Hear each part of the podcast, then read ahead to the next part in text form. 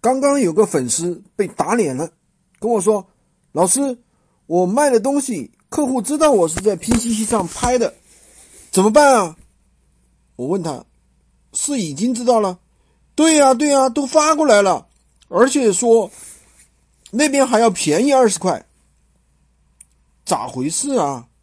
拼夕夕给客户发了短信啊，说在哪里哪里买的，已经给你发货了。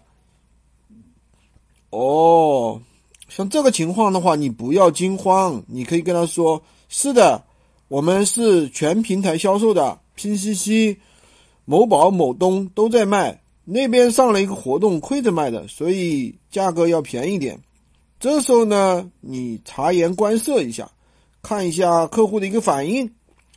如果他说你要把差价退给他，那你就退给他喽。尴尬，尴尬。打脸了，那怎么避免呢？你听我说，有四个计谋。第一，要选对人，选商家的时候呢，销量十万以上的商家不要选。这是什么道理呢？这些不是头部商家吗？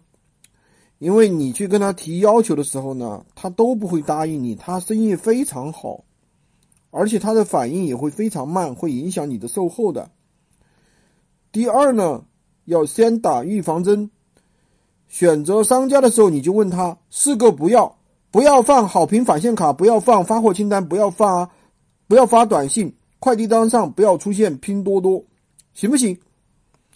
如果他说不行，那你再找下一家喽。第三，要反复提醒，下单之前呢。再告诉他，我要坚持四个不要的原则。第四，第四，万一商家不打不讲武德，违反了四个不要原则怎么办？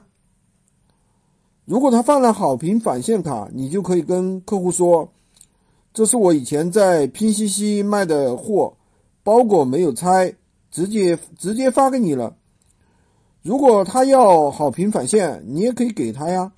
然后你到拼夕夕再要回来不就可以了吗？听懂了吗？如果客户遇到拼夕夕的短信，看到快递单上有拼夕夕字样怎么办？你可以说我这边的话是统一打单打单的，我在拼夕夕也有做生意，这不就搞定了吗？关键是要沉住气，不要慌。如果你想学习更多的闲鱼无会员干货，可以加我的微。三二零二三五五五三五，获取闲鱼快速上手教程。